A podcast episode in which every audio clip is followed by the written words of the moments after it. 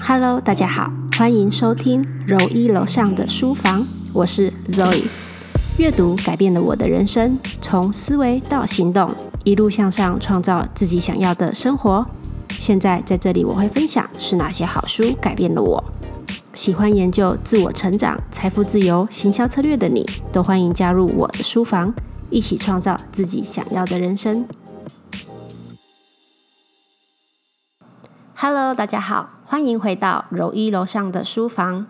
今天要介绍的这两本书啊，跟我以往介绍的身心灵类的啊，或者是财富自由类的书呢，大不相同。应该也是我第一次推荐这种类型的书。那我相信这个主题呢，也是我蛮多读者会有兴趣，也就是我最近人生刚经历的一个阶段，那就是买了婚后的房子。那我非常相信买房子这种动辄你人生当中存款的七八位数，当然是有一些是跟银行借的，这么大笔的一个数字啊，在你买的时候绝对是不能凭直觉，也说不能靠运气来买。尤其现阶段啊，美金的货币宽松政策，再加上台湾央行的降息，导致有许多热钱在房地产上。我现在看房子看一看，都觉得根本不像以前是买方的世界，现在都是卖方的世界为主。所以说，如果在这个房价的高点啊，要是我没有做好万全的功课呢，很容易就会有所谓无知或者是愚蠢税这种。学费的付出，我可不想要做这种事情。那在我看房的这九个多月以来呢，我买了今天要介绍的这两本实体书之外，我在 YouTube 上呢也看了不下数百支的房地产啊，或者是买房妹妹嘎嘎的影片。还有呢，就是可以善用你我身边的网络资源，譬如说 Mobile 零一啊，还是一些论坛。那另外最重要的还有实价登录。除了政府内政部的网站之外，现在坊间很多企业啊，也都有利用大数据收集来的资料，做成的一些更精确的实价登录。譬如说 House 一二三，或者是好实价这个网站，都可以查得到很多关于房屋的资讯哦。那么废话不多说，我们赶快进入今天要介绍的主题。这两本书呢，一本叫做《住房自由的人生》，作者是张金二张教授，从事学术研究三十多年，他的专业领域就是在建筑啊、都市计划还有公共策略经济上。所以在二零一三年到二二零一四年，他担任的是台北市的副市长，推动了许多台湾的住宅啊以及房地产的研究跟计划。也著作了很多房地产相关的一些书籍跟网络资料。那现在呢，他是清华大学科技管理学院的荣誉讲座教授。另外一本呢，书名叫做《买一间会增值的房子》，作者是 House 一二三的执行长邱爱丽。那他本身呢，是透过自己自学啊，从房地产的基础开始进入这个世界。一手创立了 House 一二三这个买房的网站，让大家可以在上面得到很多买房的知识。这本书我感觉起来比较像是工具书，可以说是懒人包。我非常推荐新手买这一本来看，可以从买房、找屋、看屋、议价、贷款，甚至到装潢，还有出租，到最后节税的地方，这本书讲的都非常详细，非常好。那两本书呢，其实都有在澄清一些买房的观念之外，我觉得在张教授这一本《住房自由的人生》当中呢，更像是一个呃专业的学术研究的产出。书里有很多他这几十年来研究国内外房地产的趋势变化，那套用在台湾现今就是疫情后的这个阶段，还有未来的趋势预估变化等等。那这两本书呢，帮助我最大的地方呢，就是在厘清了买房的观念之外，还认清了自己的价值观，还有最重要的是，改变了我买房做决定最大的认知，那就是要看房子未来增值的可能性。那在看完这两本书啊，我归纳了五个小点，想要跟大家分享。分别是买房好还是租房好？这个超多人问的。那再来就是年轻人要考虑买房吗？还有高房价的年代，买屋的关键是什么？你知道吗？以及我刚刚有说到的实价登录的重要性。最后，如何买一间会增值的房子？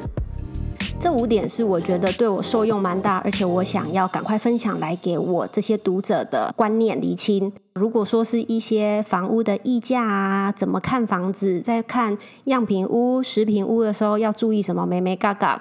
如果你们很想听的话呢，就在下面留言给我，我再录一个下集，或者是你们可以到我的 IG 里面去看。我常常有一些现实动态，就是我去看房子的时候发现的一些好玩、有趣的东西，大家都可以在上面留言给我，跟我互动哦。那我们回到主题吧。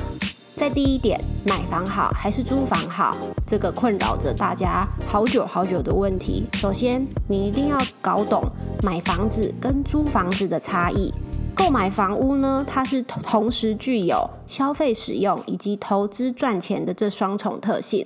但是租房子啊，只能有消费使用的这个单一功能。虽然说买房子相较于租房子多了安定以及可能的预期增值效果。但是每个人自己内心呢，都有都要有一把尺，包括你自己的经济能力能不能负担，以及买房之后呢，你的自由度与梦想的实践，这些机会成本啊，都是你买房子之后可能会遇到的问题。要如何拿捏跟取舍呢？当然不能只用你的财务分析来做要不要买房的这个决定。所以说，这也是张教授在这本书里面最重要、一直强调的一个观念，就是自己心中的那一把尺啊，绝对比人云亦云的市场之尺重要。张教授给了一些年轻人的建议啊，他觉得可以先尝试在外租屋，包括他年轻的时候自己也当过了五年的租屋族。从租屋的经验当中去了解自己能不能独立的在外面生活，搬离自己原本的生长家庭，以及你对于房屋的喜喜爱呢跟偏好能不能负担得起？那很多人会担心说，现在不买，以后就买不到了，甚至现在不买啊，以后房价会更贵，以后呢更没有能力买。张教授也指出。未来的房市啊，各种可能性都有，而且你未来也有可能找到自己更喜欢的房子哦。房价的涨跌啊，各地区各产品都有不种不同的变化。而且如果说你只是自住客的话呢，其实不用太在意时机哦。只要你觉得你的经济负担负担得起房贷，还有就是这个住屋的环境你很喜欢，那就是好时机。里面有一段话我很喜欢，他说：“做屋主。”不要做屋奴。没错，拥有房子呢是许多人一生的梦想。但是买房子啊，真正的目的应该是可以提升自己，或者是跟家人一起的生活品质。如果说你买房子啊，只是为了象征个人的成就，或为了财富的累积，让自己在拥有的过程当中，不但没有提升生活的品质，甚至造成了精神上的压力，那这样子你就是屋奴，而不是屋主。那无壳瓜牛首购族呢？第一次要买房子的时候，除了要确保个人的财务状况，还要记得哦，房子呢有一个通常都是十年左右的居住时间。如果你不是很喜欢你现在手头上看到的这个房子，那就不要勉强购屋。不要忘了，房子是真的很贵，而且你要长期居住哦。如果你不满意，要再卖掉，要再买换屋的钱呐，跟精神代价很高，这些都是隐形的成本，一定要考虑进去。那年轻人到底要不要买房这个议题，其实呢，该不该买房就跟别人问你说该不该结婚，你该不该生小孩，你该不该买车一样，这个都是个人价值观的问题。我觉得每个人的答案都不会是一样的，而且谁都没有批评对方的权利。不过，当你在思考你自己的人生规划要不要买房子的时候呢，可以问自己这三个问题。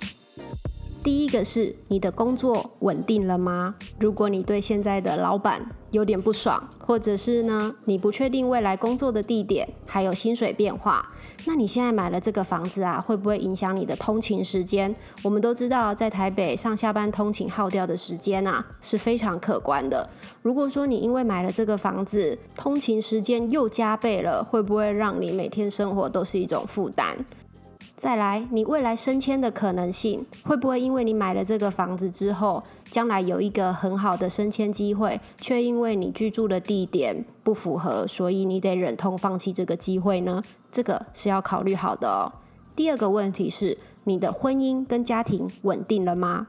如果你打算一辈子都不结婚，那买房子的时候呢，你只要考虑你个人因素就好。如果你是未来预计准备要结婚，或者是要组成家庭，你在买房子的时候呢，你必须要一起考虑另一半的工作地点，还有如果你未来预计要有一个、两个小孩，那房子里面的平数呢，是不是要变再更大一点？最重要的就是我也很关注的未来小孩子的学区问题。因为我看过太多家长为了要让小孩去好的学区啊，所以一直搬家，或者是让小孩呢的户籍迁到亲朋好友家里。我觉得这些都是你在买房子的时候呢，可以事先就规划好的一个部分。最后一个问题就是，你有比买房更重要的梦想还没有实现吗？你的出国留学梦、你的环游世界的梦，还有你创业投资拼事业的梦，实现了吗？并不是说不能同时实现你的这些梦想跟买房子啦，而是说，如果因为买房子啊，变成你被绑住了这些梦想，你一定要扪心自问的问问你自己，你将来会不会后悔？你觉得这样值得吗？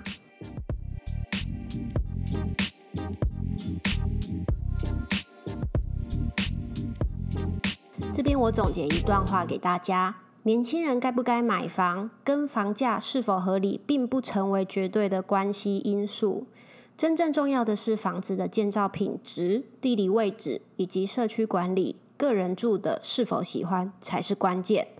买房子最重要的是住的舒服，而不是房价越便宜越好。如果你已经克服以上这几个问题，准备要进入买房阶段的时候呢，那么恭喜你，已经有了明确的目标。那在这个高房价的年代啊，买屋的五大购物元素，张教授这边整理了时机、区位、产品、管理以及价格。那我们都知道，买房子主要有两种目的嘛，一个是买房自住，另外一个是投资赚钱。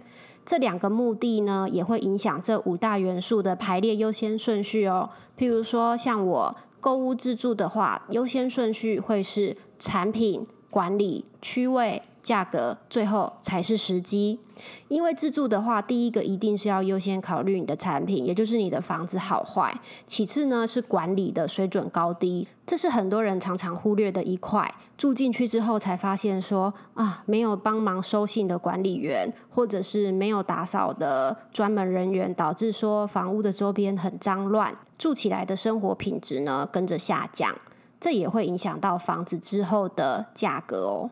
再来是区位，也就是地点。我相信大家都知道，蛋黄区的价格最贵，也就是市中心的价位。张教授书里也说，因人而异，没有单一的标准。如果说你在市区只能买。你的价格只能买到两房一厅，但是在郊区呢，可以买到更大三房甚至四房的。有时候，如果你的工作没有受限制，或者是你的家庭因素都许可，那你不妨选择逆向操作，住在郊区也不错。再来是价格，大家最关注的价格，也就是我今天要跟大家说的目的，一定要先做好功课，才能买到好的价格。我发现台湾人很在乎单价，只是单价呢容易产生一些误导，譬如说在实价登录的网站啊，很多是用总价去除以面积，可是关键是你的面积为何，面积的实际计品虚品有没有计进去，还有你的停车位多少，其实都会造成误差。所以说，做功课的重要性就是要去了解，说你要买的这一个物件呢，它过去和当前的市场行情，还有最近它周边房价的波动，你才可以去分析竞争，然后跟房仲啊杀价或者是议价，买到你心中理想合理的价格。那自住的五大元素呢，最后一个才是时机。其实如果你自住的话，是没有好时机或是坏时机之分的，只有你的能力够或者是不够而已。台湾呢有四次的房地产景气循环，分别是在一九七三年到一九七四年一次，然后一九七九年到一九八零年一次，再来是一九八七年到一九八九年，刚好是我出生的那时候。再来呢，离我们最近的是二零零三年到二零一四年。前两次呢是分别涨两年、跌七年，因此又被称为七年循环。前两次啊，台湾的物价啊差不多涨了四成。那在这第三次呢，是一个关键的转折点，在台北预售物啊，一平从十万涨到了一平四十四万，涨了四倍之多。第四次啊，则是从一瓶三十五万涨到了一瓶八十万，也就是在二零零三年到二零一四年离我们最近的这个时间，涨幅呢有两倍之多。我在这两本书里呢，都得到作者的一个一致性的认为啊，没有所谓的好时机，因为你现在也不知道用未来的角度来看，现在是不是在高点或者是低点，所以真的只能做好功课，才不会被人家当盘子哦。那我再帮大家总结一下这五大元素，你在购物之前呢，一定要认清自己的目的，因为房地产呢是有报酬跟风险的。如果你是要购屋自住的话，你必须要以风险为优先考量；如果你是要买屋投资，那么报酬以及资本优先得利会是你优先考量的顺序哦。再来啊，刚刚有讲到房价，我相信很多人针对这一块呢都有很多的疑问。那房价的揭秘呢？其实，在实价登录上，就像我刚刚所说的，还是有很多失真的地方。那我很建议大家用双重比对的方式，不要只看内政部的网站，你还要去利用一些民间的网站来做交叉比对，你才能去平均算出那附近的房价一平大概价值多少钱。然后你去跟房仲谈的时候呢，也可以拿实价登录来作为你的依据，你才更有证据、更有力的可以跟房仲杀价。那再来，我在邱爱丽小姐这一本书里面发现了一个非常好的方法，那就是花二十块去申请户籍成本，你就可以看透屋主的成本哦。但是这个呢，适用在于你买的是新古屋或者是二手屋。买房子啊，只看权状是不够的，一定要再看一下它的成本。很多人以为啊，只有屋主本人才能去调阅。在我看这本书之前，也是这样认为哦。但是啊，只要你备妥了相关资料，每个人都可以针对任何物件调阅藤本。不然，你以为中介都是怎么去开发这些屋主的呢？那藤本里面啊，你不但可以知道说屋主是谁，他的户籍地在哪里，连他什么他是什么时候买的，贷款贷多少钱都一清二楚。只是屋主的那些基本资料啊，身份证字号那些都会隐藏起来。藤本里面还有最重要的东西，它就像是动态的一样，只要这个房子呢有任何的抵押设定、查封、限制处分等等，都会立刻更新。藤本简单来说，就是可以完整呈现房屋现在的产权状况。那最后房价还可以从哪里得知呢？就是当地的居民口中啊，或者是你的亲朋好友有居住在当地熟识的人，你都可以跟他们打听一下那边房价的范围。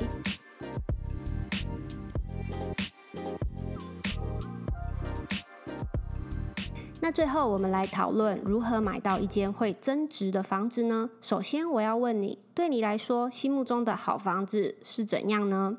是便宜吗？但是，便宜的定义有：现在看起来便宜，跟以后看起来便宜。